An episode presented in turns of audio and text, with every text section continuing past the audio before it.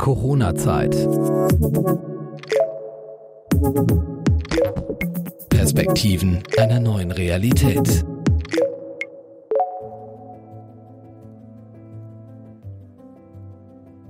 Bunt, kreativ, außergewöhnlich. Das ist nicht unbedingt das Erste, was man assoziiert, wenn man an Tod und Trauer denkt. Aber warum nicht? Wenn jemand stirbt, bricht oft eine Welt zusammen und man fällt in ein großes Loch. Aber wie geht man damit um? Mit dem Verlust, dem Schmerz, den Hinterbliebenen. Darüber spreche ich heute mit Annemone Zeim aus Hamburg. Sie ist Trauerbegleiterin. Herzlich willkommen zu einer neuen Episode von Corona-Zeit. Mein Name ist Steffi und willkommen Annemone.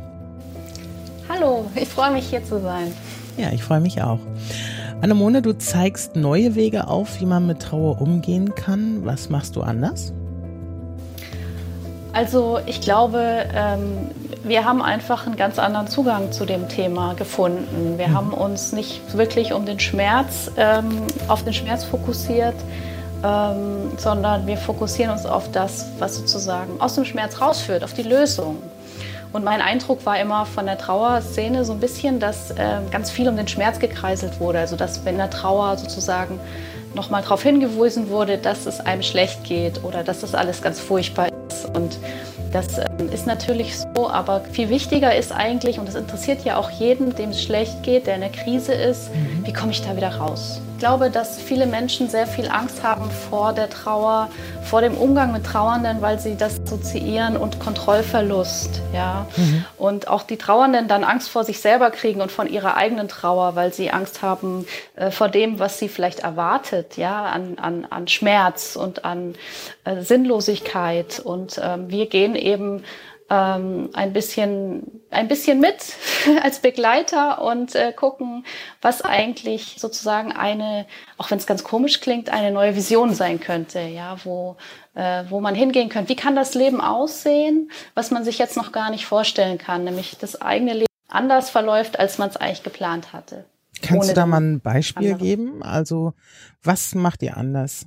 Wie ist die Herangehensweise, dass man sich so ein bisschen vorstellen kann, was die neuen Wege sind, die ihr geht oder beschreitet? Also erstmal äh, arbeiten wir ganz viel mit Bildern, wir, mhm. mit ganz viel mit Metaphern. Wir versuchen sozusagen dieses Diffuse der Trauer in Bilder zu schaffen. Wir haben das Bild geschaffen der Trauerlandkarte, also zum Beispiel also so ein so eine Art ähm, inneres Bild, dass du sagst, guck mal, Trauer ist eigentlich, als würdest du in einem anderen Land aufwachen, mhm. überraschenderweise, ja, du bist da hingebeamt worden na, über Nacht, ja, und dann kannst, wachst du da auf und bist ganz allein, kannst die Sprache nicht und du weißt nicht, ob hinter der nächsten Hecke ein wilder Tiger wartet, ja, und du musst losgehen, da gibt's keine Wege, keine Wegweiser, musst dir selber jetzt einen Weg suchen. Und der, der dich begleiten wollte, ja, also dieser Weg, der eigentlich geplant war für dich und dein, den, den, den Verstorbenen, den du jetzt betrachtest, trauerst, dieser Weg ist verschüttet, ja, den musst, du musst jetzt allein sein und, und allein gehen. Und das ist halt ähm, sozusagen ein Bild, was wir oft benutzen und mit dem wir auch arbeiten, um auch zu sagen, das ist jetzt eine Situation, die ist sehr besonders und du, es kann sein, dass du dich so und so fühlst und jetzt können wir dir erklären, warum du dich so und so fühlst, ja. Und es ist aber auch so, dass jedes Mal, wenn man sich auf, auf den Weg macht, dass man auch Leute trifft, die einem weiterhelfen, dass man Dinge findet, Sehenswürdigkeiten oder irgendwelche Entdeckungen macht auf mhm. diesem Weg, die einen weiterbringen. Und das ist, glaube ich, der Ansatz, den wir sehr stark verfolgen, dass man sagt, pass auf, okay, es ist jetzt irgendwie eine echt blöde Situation und niemand möchte da freiwillig reingeraten. Aber hier kann man auch was draus machen und du kannst ganz viel entdecken. Und wenn du dich traust, loszugehen, ja, dann gehst du wieder ins Leben rein und dann kannst du auch wieder was bewirken und du kannst wieder eine Kontrolle kriegen und ein, ein, ein, eine Lebensfreude zurückbekommen. Also ihr verfolgt da ja auch so einen sehr kreativen Ansatz. Also es ist ja, ja nicht nur, dass du mit den Leuten sprichst, sondern ihr erschafft auch was. Und was macht ihr da genau?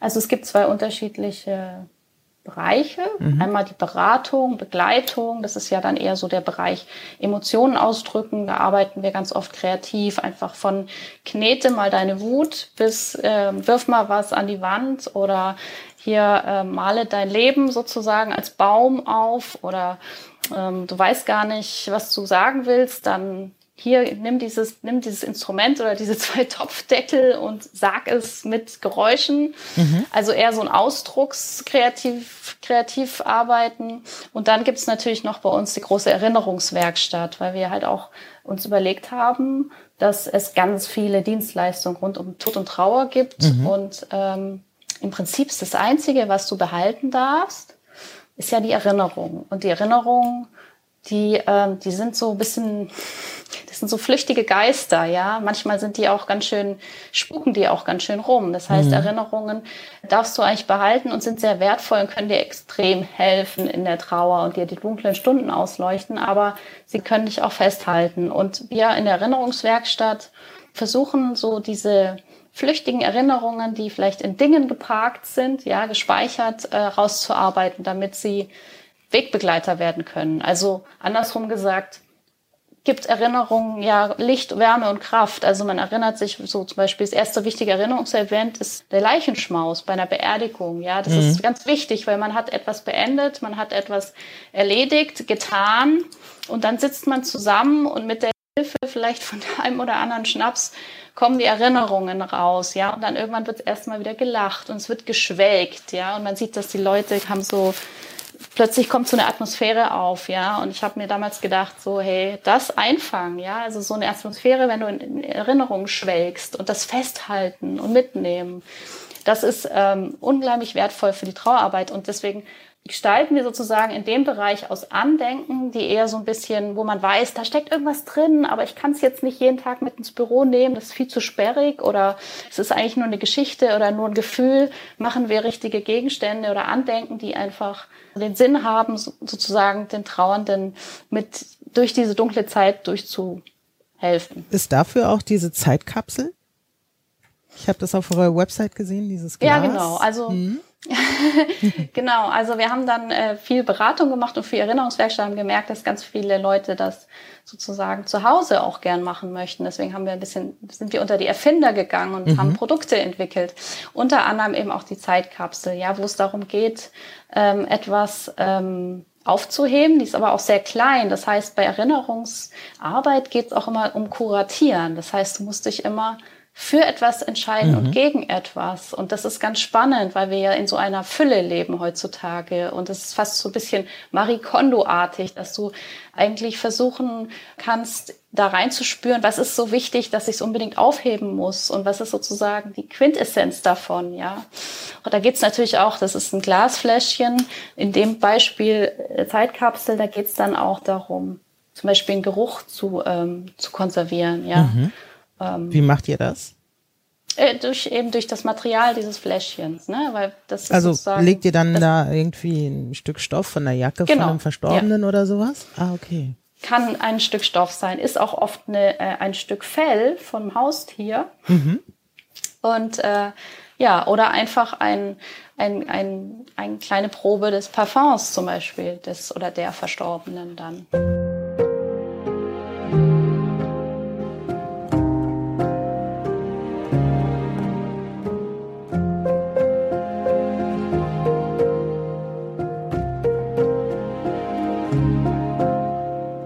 Was hat es mit dem Trauermonster auf sich? Das Trauermonster ist auch sozusagen ein Bild, was wir ähm, entwickelt haben, um auch zu zeigen, die Trauer ist eben wahnsinnig unbeliebt bei den Menschen, zu Recht. Ähm, aber die Trauer ist auch, kann auch ein guter Freund sein. Die Trauer ist wie, wie ein Trauermonster. Die ist halt wahnsinnig furchteinflößend und wirkt gefährlich, aber kann auch ganz trampelig sein. Und am Ende des Tages egal welche, welche Probleme sie dir bereitet oder wo sie dich im Alltag behindert oder wie auch immer sie sich in dein Leben äh, reintapert, ähm, macht sie auch nur ihren Job ja, und versucht mhm. auch nur irgendwie alles gut zu machen. Da haben wir dieses ganz pummelige große Monster äh, ja. erfunden, was so mit einem fiktiven Trauernden namens Bern zusammen mhm. wohnt. Und es beginnt eigentlich, weil also es sind immer so kleine Comics, ja, also oder Illustrationen. Und ähm, es beginnt ähm, äh, dass Bernd aufwacht und er wacht auf und ein großes Trauermonster liegt auf ihm. Ja, man sieht ihn im Bett liegen mhm. und über ihm liegt dieses dicke, dicke, fällige Ding und es erdrückt ihn fast. Ja, und man kann sich schon vorstellen, also das ist natürlich so, wenn das du ein starkes Bild, ne? Das ist ein total starkes Bild. Es mhm. ist auch wahr, weil du, wenn du ganz frisch in deiner Trauer bist, in einer akuten Trauer, ja, ganz im, eigentlich noch so im Verstehen-Prozess, was ist eigentlich passiert, mhm. dann wachst du morgens auf und es gibt diesen Moment, wo du noch nicht ganz wach bist und denkst, ah, es ist alles okay und dann kommt so die Erkenntnis rein, ja, und das, das, das ist so schwer, dieser, dieser Schlag der, des, der Erkenntnis, die dich dann trifft, ja, und das soll das sozusagen symbolisieren und das Trauermonster war so ein kleines, ja, das hatte ich immer im Kopf und dann haben wir es gemacht und es ist uns immer mehr dazu eingefallen an Themen, die das mhm. Trauermonster erleben und Abenteuer, die das Trauermonster mit Bernd haben kann. Und ich habe gedacht, mh, hm, hoffentlich verstehen das äh, hier unsere Klienten, Freunde und mhm. Fans. Und äh, das hat eine riesen Fangemeinde jetzt. Also ich kriege ganz viele E-Mails, wann kommt Echt? das nächste Trauermonster? Wann kommt endlich das Buch? Ach so, das heißt, ihr entwickelt das noch weiter. Die Geschichte ist quasi noch nicht auserzählt zwischen Bernd und dem Trauermonster. Ja, also es sind ja immer viele Situationen. Mhm. Also es gibt Situationen, da sind sie beide eine Einheit. Ja, es gibt Situationen, da ist Bernd unfassbar genervt und auch gehandicapt mhm. durch das Trauermonster. Also er wird sozusagen behindert durch das Monster. Und es gibt Situationen, Situation, wo das Monster sozusagen das Mitleid bekommt. Ne? Also mhm. diese drei Möglichkeiten gibt's und jeder hat eine Daseinsberechtigung. Ja. Und es soll, also es ist einfach ein etwas liebevollerer Blick auf diese ganze Trauerdynamik, mhm. als nur zu sagen, wie werde ich das schnell wieder los, ja weil es geht nicht. Es gibt auch dieses Motiv, wo Bernd versucht, das Trauermonster durch eine kleine Tür wieder rauszuschmeißen. das Trauermonster wehrt sich aber und hält sich so im Türrahmen fest. Also es funktioniert nicht so einfach. Du kommst ja eigentlich aus einer ganz anderen Branche. Wie bist du denn Trauerbegleiterin geworden? Also die Branche ist ganz anders gewesen. Äh, ergänzt sich aber im Nachhinein mhm. sehr gut. Ich habe Kommunikationsdesign studiert mhm. Und das ist ja sozusagen, wie kommuniziere ich jetzt mit Typografie, mit Farbenformen und ähm, sonstigen Materialien. Ja, darum geht's ja eigentlich, nur die Kommunikation zu erweitern und andere Wege zu finden, sich auszudrücken. Ja, mhm. und äh, ich bin dann natürlich wie jeder anständige naja, fast jeder äh, irgendwann auf über Umwege in der Werbung gelandet und das war, hat sehr großen Spaß gemacht. Mhm. Und ich war sehr lange freiberuflich da in Hamburg unterwegs und es kamen dann mehrere Dinge zusammen. Also jeder, der in der Trauer, glaube ich, in der Trauer arbeitet, hat eine eigene Geschichte. Ich, ich natürlich auch. Also mhm. ich habe äh, ganz schlimme Trauererfahrungen gemacht. Ich habe meine Schwester sehr früh verloren. Das war, hat mir gar nicht gut getan. Da habe ich sehr lange dran geknabbert und später haben wir sozusagen nochmal eine Trauererfahrung gehabt, als meine Mutter dann krank wurde, sehr krank und auch äh, gestorben ist. Und äh, somit hatte ich sozusagen beide Erfahrungen. Einmal das ganz kurze, überraschende, unerwartete, viel zu früh aus dem Leben geschiedene und einmal das, wo sich es einfach über Jahre andeutet. Ja, und mhm. jeder, jeder Tag, so der Mensch jeden Tag ein bisschen wegstirbt. Und ich kann sagen, beides ist überhaupt nicht miteinander zu vergleichen und beides ist, also keins davon ist einfacher. Und ich hatte danach eigentlich gar keine Lust, mich mit Trauer zu beschäftigen. Mhm. Also beziehungsweise habe ich gemerkt, das eine hat mich sehr, da war ich auch noch sehr jung, hat mich sehr aus der Bahn geworfen und ich habe mir auch viel Hilfe geholt damals oder Hilfe holen müssen und hatte dann erstmal so das abgehakt und dann ist meine Mutter gestorben, ja, und ich hatte so den Punkt in meinem Leben, wo ich dachte, hm, jetzt schon wieder, mhm. jetzt kommt das schon wieder, ja. Und das Interessante war, dass wir damals als Familie gesagt haben, so, das hat uns jetzt schon mal richtig irgendwie geschreddert, das machen wir jetzt mal alles anders. Und wir haben wirklich vieles anders gemacht, einfach in der Kommunikation. Wir haben gesagt, okay, keiner muss jetzt alleine sein, wir machen halt alles zusammen. Wir haben eine ganz andere Trauerkarte gestaltet, als man das vielleicht sonst gemacht hätte. Also ich habe mir halt einfach von meiner Erfahrung aus der Kommunikationsdesign, habe ich mir überlegt, wir müssen jetzt diese Karte machen, ja, wir müssen die schlimmste Karte unseres Lebens gestalten. Mhm.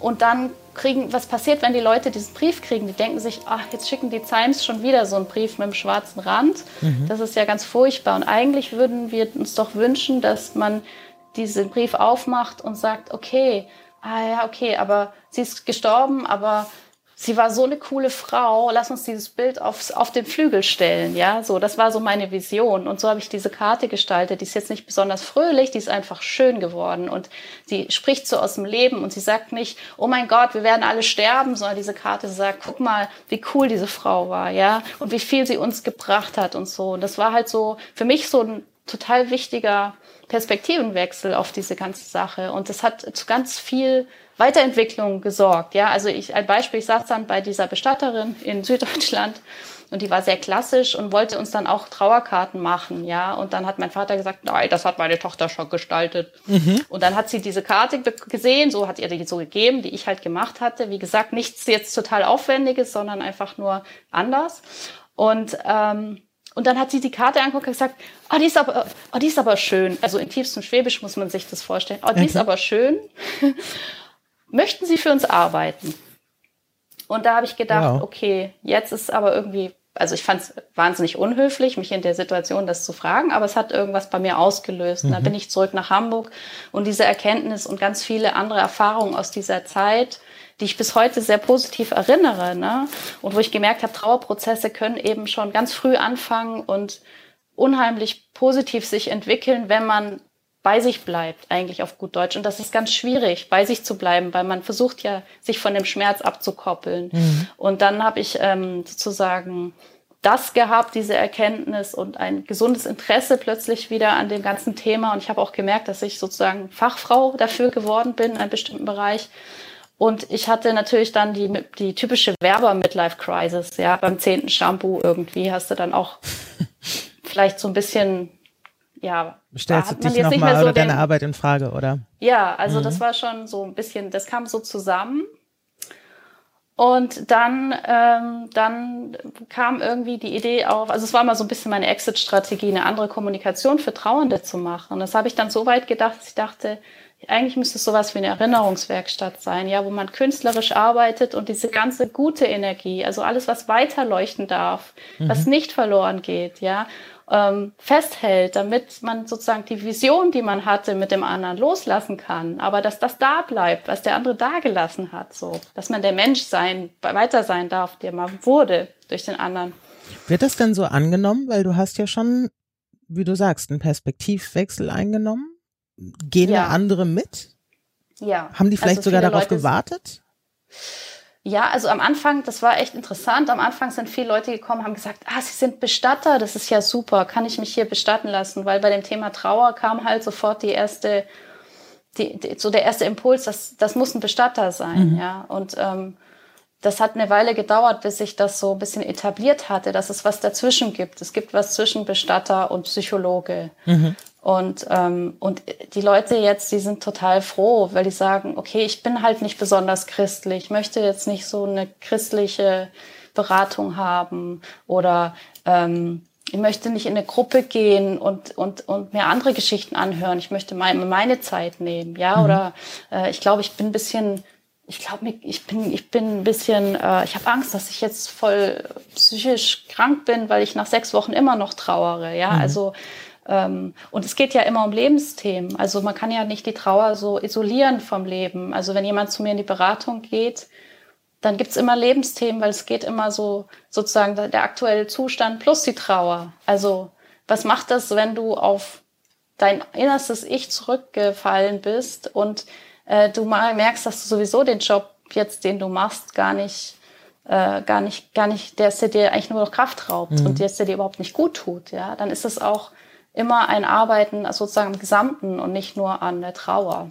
Aber es geht vorrangig erstmal darum, Menschen wieder in den Alltag zu bringen, ja, dass sie erstmal so wieder den nächsten Tag können und die nächsten zwei Wochen wieder irgendwie klarkommen. Und da arbeiten wir halt auch ganz viel, ich gebe ganz viel Hausaufgaben auch. Okay.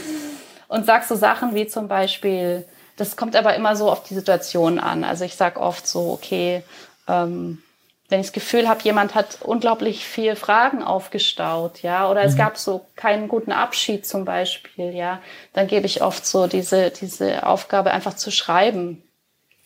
Okay. Und einfach ähm, das ähm, zu strukturieren oder was, genau. was steckt dahinter? Ja, nee, einfach sich die Frage aus dem, vom Herzen zu schreiben. So, Irgendwo okay. hin, ja, egal. Muss gar niemand mehr lesen, muss auch jetzt nicht irgendwie perfekt ausformuliert sein, sondern einfach zu schreiben. Äh, und ähm, weil durch das Schreiben kommt auch ganz viel in Gang, ganz viel in Fluss. Also man schreibt, aber eigentlich macht man eine Bewegung mit der Hand, das ist so ein bisschen wie Malen, das macht dann mhm. wieder bestimmte Gehirnareale im Kopf, äh, regt das an und dadurch kommen wieder so äh, Strukturen oder Prozesse in Gang, die für Kreativität sorgen. Und Kreativität bedeutet ja auch einfach, dass du auf eine Idee kommst. Und wenn die Idee ist, das könnte ich machen, dass es mir vielleicht ein bisschen besser geht, dann ist das schon ein ziemlich guter Fortschritt.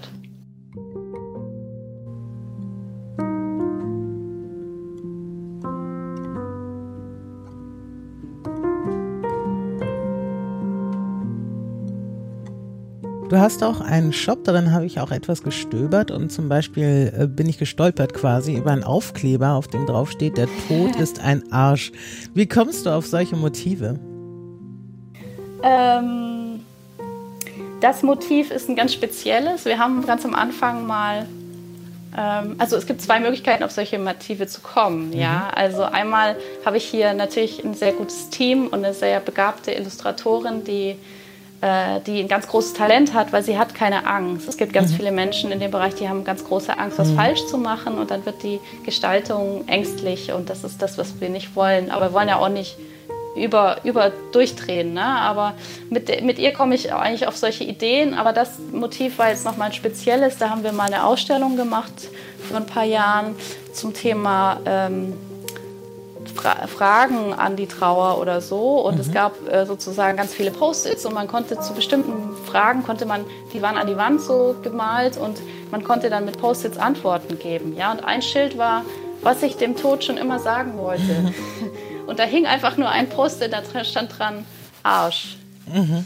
Und das war Ich habe mich gefragt, auch ob das ein Zitat ist oder sowas, ne? Ja, also, es ist so ein mhm. bisschen abgewandelt davon. Und es ist ganz spannend, weil viele, also viele Leute fühlen sich davon angesprochen im ersten Moment. Also mhm. viel, es gibt so, so ein paar Leute, ähm, die sagen, ja, das darf man nicht sagen mhm. und das stimmt ja nicht. Also viele Leute, die professionell in dem Bereich sagen, sind, arbeiten, sagen, aber der Tod ist ja total wichtig. Und das ist ja auch so. Aber es geht ja auch darum, dass man auch mal auf den Tod schimpfen darf, wenn er einem gerade mal irgendwie die, den, Ta den, Tag oder die nächsten Wochen versaut hat. Ja, also das ist ja auch mal legitim und ähm, und ja, ganz gut, viele Leute sagen, füllt ja ganz viel auf in den Leuten. Ja, ne? also, also ganz viele Leute freuen sich und ich habe ganz viele Leute, die sagen, das hätte so gut zu ihr gepasst, aber das kann ich ja jetzt niemandem mhm. schicken. So, also viele kaufen es eher so für sich. Ja.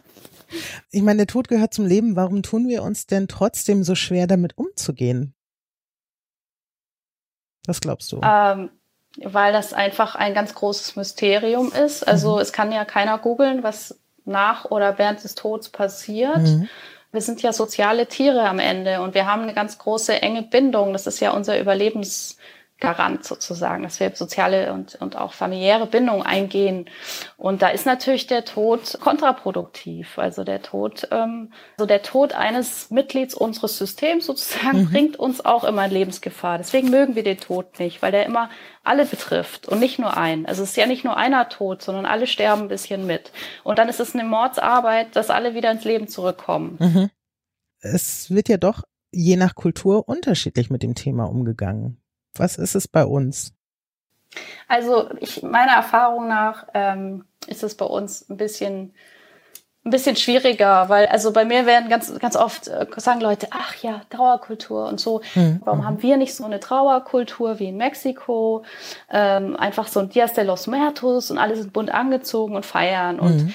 Ich finde halt, das ist gerechtfertigt, aber man kann es nicht adaptieren, weil das ist auch über Jahrtausende gewachsen. Mhm. Und wir in Deutschland haben auch eine Trauerkultur. Ja, unsere Trauerkultur ist, äh, ist einfach auch stark christlich geprägt. Mhm. Und man muss sich vorstellen, früher gab es halt einen, der war für die Hardware zuständig, das war dann der Bestatter, und einen, der war sozusagen für die Software, für die Befindlichkeit, mhm. das war der Seelsorger. Mhm. Und das System hat sehr lange sehr gut funktioniert, bis halt jetzt sozusagen durch die Säkularisation und mhm. so weiter die Kirche einfach weniger Bedeutung hat und damit die Rituale bedeutungsleerer geworden sind. Und wenn ein Ritual keine Bedeutung mehr hat, dann bringt es dir auch nichts. Ja, dann machst du es nur sozusagen als eine Beschäftigung, aber es ist keine, keine spirituelle Zeremonie, zeremonielle Sache mehr. Und damit verliert es auch an Bedeutung. Und das ist passiert. Und die Seelsorger sozusagen haben an Bedeutung auch verloren damit. Und dann wurden die Bestatter sozusagen, die wurden dann so zu Seelsorgern gemacht. Das heißt, man ist zum Bestatter, weil der kannte sich haben im Tod aus und war dann mhm. enttäuscht, wenn man keine Seelsorge gekriegt hat. Aber rein fachlich ist der Bestatter ja eigentlich der Schreiner, der die Ein Handwerker, macht. ne? Genau. Richtig. Mhm. Und das sind die halt immer noch. Also es gibt ganz viele Familienbetriebe und es wandelt sich jetzt langsam, weil die müssen sich natürlich auch anpassen. Und ähm, zusätzlich, damit es nicht zu einfach ist, haben wir natürlich noch die traumatisierte äh, Generation aus den Weltkriegen, naja, ja, die klar. halt jahrelang nicht über ihre Gefühle reden durften und nicht über das, was schlimm ist. Und mhm. jetzt kommen wir und sagen, ha, lass doch mal drüber reden und ja. lass doch mal weinen, ist alles cool und so. Das klappt natürlich nicht so über Nacht. Das muss wachsen. Ich sehe so das als Konglomerat an To-Dos, dass wir einfach gucken müssen, was sind neue Rituale, die auch überkonfessionell funktionieren. Mhm. Also egal, welche Religion du hast oder auch nicht. Also du kannst auch religiöse Rituale so gestalten, dass sie wieder verständlich werden für alle, ja. Oder auch Rituale entwickeln, die sind so offen und so schön, die kannst du auch im Gottesdienst machen und so. Also darum geht's eigentlich wieder. Und Rituale sind halt was, was wieder Sinn verleiht. Also der Tod nimmt dir den Sinn an einer Vision, also an deinem Lebensentwurf. Wir leben ja nicht so einen Tag hinein, sondern wir leben ja auf was hin. Jeder hat Träume und der Tod nimmt dir das ganz brutal, diese Möglichkeit. Und gleichzeitig sagt dir der Tod auch, es, ich kann jederzeit wiederkommen. Hier, du hast keinerlei Kontrolle über nichts. Und da helfen Rituale, weil Rituale geben halt Stabilität. Du kannst durch ein Ritual dich selber erfahren, dich selber erleben zum Beispiel oder kannst auch etwas ausdrücken, was vielleicht unsagbar ist, ja, in der Sprache, die gefühlig ist und nicht äh, verbal. Und das ist halt ganz wichtig, dass wir daran arbeiten. Und ich glaube, dann, dann, wenn wir das schaffen, dass das sozusagen frei ist von Schuld und Schmerz, was wir da entwickeln in unserer Gesellschaft, dann kriegen wir auch eine coole Trauerkultur hin. Aber hast du das Gefühl, dass der Tod immer noch ein Tabuthema ist? Ja, total. Also der Tod ist jetzt ein Trendthema. Mhm wo sich viele Leute ähm, drauf stürzen so und dann wird das mal wieder, es gibt immer so ein bisschen eine Trauersaison, das ist immer so ab Oktober, darf man das dann okay. auch senden In der dunklen Jahreszeit, ja? Ja, weil auch so um, ja, um November, um diese ganzen Tage. Volkstrauertag und, und so, ne? Richtig. Ähm, genau, und es ist schon besser geworden. Also als ich angefangen habe damit, war es schon sehr sehr schräg in dem Bereich zu arbeiten. Und jetzt ist es ein bisschen, also es kommt ja auch so eine neue Generation an Bestattern und es wird irgendwie alles ein bisschen jünger, verjüngt mhm. sich und die Strukturen lösen sich auf. Aber ich glaube es immer noch, weil jede Begegnung mit dem Tod ist auch eine Begegnung mit der eigenen, also jede Begegnung mit der ne? Trauer. Mhm. Ja, und also wenn ich jetzt jemanden sehe, der trauert, dann kriege ich ja sofort alle meine eigenen Trauererfahrungen irgendwie wieder gezeigt. Sondern muss ich auch um die Befindlichkeiten der Leute kümmern und eigentlich von Haus aus anfangen, einen neuen, guten Umgang mit dem Tod zu haben. Dazu gehört auch, dass man Kinder irgendwie gut damit in Verbindung bringt, mhm. ja, und dass einfach Kinder von klein auf lernen, dass es den Tod gibt auf irgendeine Art und Weise, selbst wenn es ein toter Käfer ist, den man am Wegesrand findet, ja, und dass der Tod ein, eine Reihe von zeremoniellen Handlungen auslöst, mehr oder weniger, die aber wiederum Gemeinschaft schafft und dass wenn Tod passiert, was normal ist und in der Natur permanent passiert, dass das ähm, dass du trotzdem Halt haben kannst und dass du trotzdem gut vorbereitet sein kannst.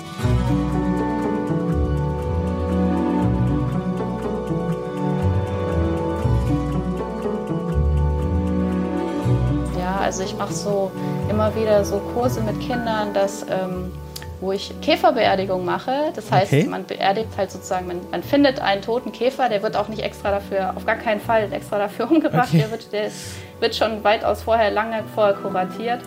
Und, äh, und dann wird einfach mal so geguckt, was eigentlich die Kinder so für Ideen haben. Hat, hat der Käfer Freunde? Ja, was sind das für Freunde? Was, was müssen wir die Freunde einladen oder wissen die schon Bescheid? So, also man spielt das dann so ein bisschen durch, lange bevor die Kinder überhaupt den ersten Trauerfall haben, idealerweise. Also schon ein bisschen präventiv, dann, oder? Total, mhm. weil wenn es dann passiert, dann wissen die schon, was okay. jetzt passiert. Mhm. Also dann wissen die, ah, jetzt ist, mhm. ist die Oma gestorben, gibt es jetzt eine Beerdigung, müssen wir Einladungskarten schreiben, machen wir ein paar Blümchen. Also es ist dann alles so nicht mehr so neu und unheimlich. Also yeah. weil in einem echten Trauerfall musst du ja neue Sachen lernen, viel Information. Du hast keinen Zugriff auf dein Umfeld, weil die sind ja auch alle selber mega in Trauer. Mhm. Und als, das kann als Kind halt schon ganz schön viel sein so. Und besser ist es einfach, wenn du eine gute Erfahrung gemacht hast, eine schmerzfreie Erfahrung mit, mit dem reinen Ablauf von Tod und Trauer. Und dann kann das natürlich dazu führen, dass du dich da ein bisschen sicherer fühlst und ein besseres Vertrauen in die Welt sozusagen setzt, auch wenn die Welt den Tod beinhaltet. Mhm. Ungefähr, also ich stelle mir so vor, nach dem, was du so erzählst und mit diesen unterschiedlichen Generationen jetzt, sind eure Kunden, Klienten, die Leute, die ihr begleitet, eher jünger? Ist das schon eine neuere Generation, die sich auch auf diese alternative Art mit Tod und Trauer umzugehen einlässt? Also ich habe immer gedacht, dass wir wahrscheinlich eher für die Jüngeren dann mhm. da sein werden, aber ich habe tatsächlich viele, äh, viele Menschen zwischen 40 und 60. Ne? Mhm. Also das ist gar nicht so auf die Jungen gepegelt und man darf auch nicht vergessen, also die meisten Verluste finden ja statt zwischen 30 und 45 so. Also das sind dann die Eltern, die sterben und dann, also es gibt ja hohe Krebsraten, ne? Es sind mhm. dann Partner und Freunde und auch einfach Anfang 30 bis Ende 30 viele Frauen, die dann Fehlgeburten haben, also mhm. sogenannte Sternmütter, die auch einfach gesellschaftlich nicht äh, wirklich da Halt finden mit ihren Themen. Mhm. Also es ist so querbeet, aber man kann sagen, es sind meistens Frauen, mhm. die halten sich auch selber nicht für besonders kreativ, nur die fühlen sich angesprochen von dem Konzept und sagen, das ist so eine bestimmte Leichtigkeit, ja, und das ist nicht so trübe und grau. Welche Rolle spielt denn Tiertrauer bei deiner Arbeit? Da habe ich ja auch ein paar Sachen auf eurer Website gesehen. Das scheint ja auch ein Thema zu sein, ne? Ja, total. Also Tiertrauer hat vor vier Jahren bei mir angefangen, weil ich habe ähm, eine Freundin begleitet und das war so intensiv, dass ich dachte, Mensch, das ist ja super interessant, weil es geht ja gar nicht nur um Haustiere, es geht ja wieder um Trauer. Da gibt's ja gar nicht viel irgendwie. Also es ist zum einen so, dass die Tiere sehr stark Platz in unseren Familien einnehmen als mhm. Mitglieder. Kindersatz, Partnerersatz, alles völlig legitim, aber natürlich die Zeit begrenzt ist. Die meisten Tiere sterben ja nicht so friedlich im Schlaf und alt und grau, wie man sich das wünscht, sondern mhm. es ist eine Leidensgeschichte, die oft dann beim Tierarzt endet und mhm. auch mit den sozialen Fähigkeiten eines Tierarztes dann auch drüber mhm. entscheidet, ob die Trauer sich in Wut gegen diesen Tierarzt auslebt oder einfach sich in gute Bahn lenkt, weil da ist ganz oft dann das Schuldthema. Ne? Also ich habe mein Tier sozusagen zur Euthanasie gebracht mhm. und zum Einschläfern gebracht. Fühlt sich fast an wie so ein kleiner Mord, ne? Ja, das mhm. fühlt sich an wie ein Mord. Das so kann man so sagen. Also selbst wenn der Tierarzt und alle, wenn der Hund wirklich oder die Katze wirklich sehr krank war, ist das ganz schwierig, sich das zu verzeihen, weil der, ein Tier ist halt auch der perfekte Trauerbegleiter. Ne? Der ist immer für dich da, gibt mhm. dir Wärme und, und gibt dir keine schlau gemeinten Ratschläge. Ne? Das Tier sagt, ah, du bist schlecht drauf, ist kein Problem, ich bin für dich da. Komm, mhm. wir gehen raus. Und dann fehlt dir genau den, den du eigentlich brauchst. Ja, der fehlt dir dann und du hast ihn auch noch oder sie auch noch zum Tierarzt gebracht gemacht. Und das mhm. ist extrem. Also ich habe das angefangen so ein bisschen als Tiertrauergruppe-Projekt, wo ich dachte, es ist schön, wenn die Leute sich vielleicht ein bisschen austauschen. Und inzwischen habe ich sehr viele Einzelbegleitungen, weil einfach viele Menschen sehr stark mitgenommen sind, weil sie da einen ganz großen Verlust haben, also der von der Intensität vergleichbar ist mit einem Partnerverlust, ja, ohne dass man es vergleichen kann, ja, aber die Gefühlsintensität ist halt ähnlich. Wie hast du eigentlich, habe hab ich fast vergessen zu fragen, wir sind schon fast am Ende hier. Ähm, was hat sich denn in eurer Arbeit verändert jetzt durch die Corona-Zeit? Stimmt, es geht ja um Corona. Eigentlich in der Theorie.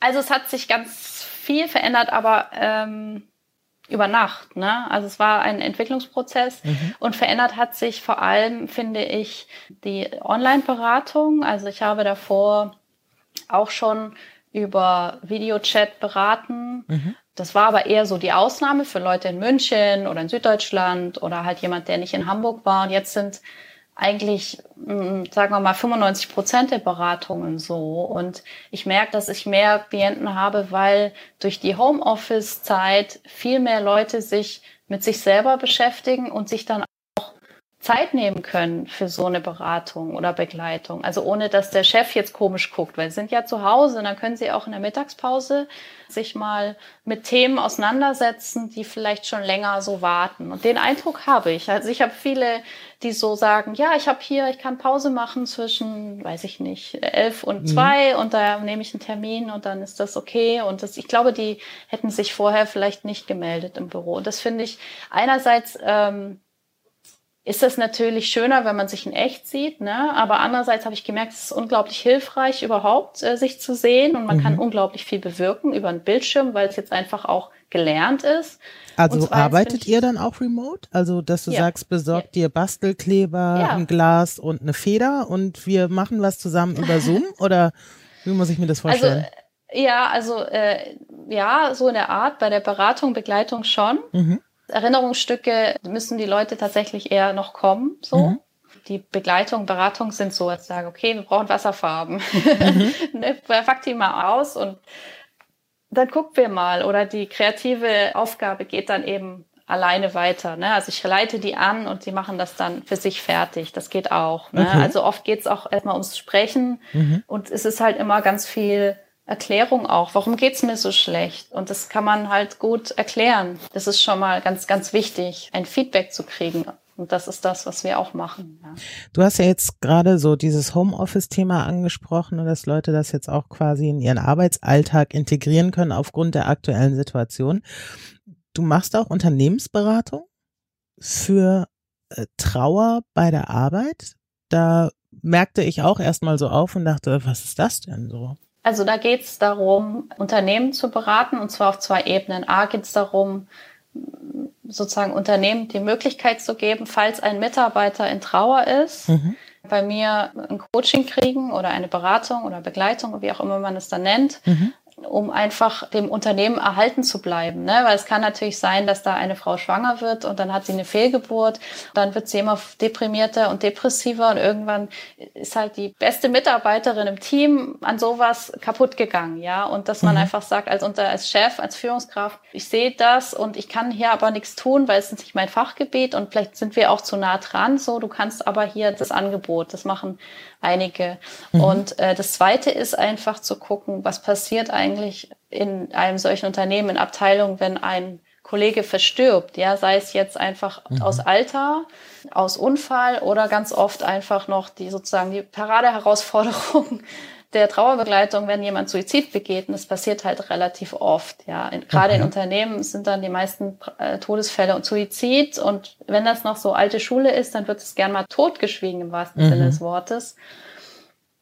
Und dann bricht ja auch halt deine Gruppe auseinander, ja. Und es geht halt vor allem auch darum, für gute Arbeitskräfte zu erhalten, auch wenn sie gerade nicht 100 Prozent in ihrer Kraft sind. Ja, darum geht's, einfach auch Fachkräfte mhm. zu halten. Auf der anderen Seite habe ich sehr viele Männer, zum Beispiel auch in der Beratung, die haben wahnsinnige Angst, zurück in den Job zu gehen, weil sie Angst haben, angesprochen zu werden. Und zwar in einem Moment, wo sie dann die Fassung verlieren. So, also ah, okay. kann man da schon mal einen Link herstellen und sagen, okay, was brauchst du jetzt? Du hast Angst, zur Arbeit zurückzugehen. Okay, was würde dir denn helfen, wenn du eine E-Mail an deinen Chef schreibst und sagst, ich möchte während der Arbeit nicht darauf angesprochen werden. Dieses und jenes ist passiert, aber ich möchte gerne, dass du den Kollegen sagst, ja, das ist passiert, sprecht ihn bei einem Feierabendbier drauf an, aber nicht bei der Arbeit so. Mhm. Dann hat er schon wieder sozusagen Grenzen gesetzt und sich einen Raum geschaffen, wo er dann agieren kann und einfach sein, Mehr seine Sicherheit Ruhe hat. wahrscheinlich, ja, ne? richtig. Mhm. Dieser Kontrollverlust ist ein großes Thema, weil halt alle dann sich so linkisch benehmen. Ne? Also alle sind ja so äh, mein Beileid oder sind irgendwie, äh, wissen nicht so genau, was sie machen sollen. Und es gibt einfach